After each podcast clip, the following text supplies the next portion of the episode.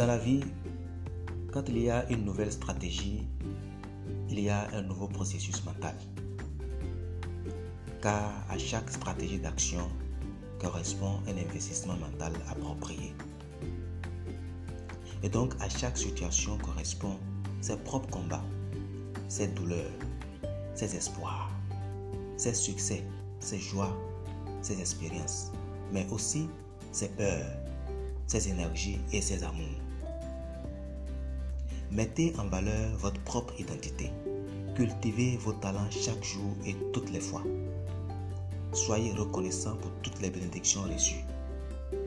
Orientez votre vie dans le bien et faites prier votre être.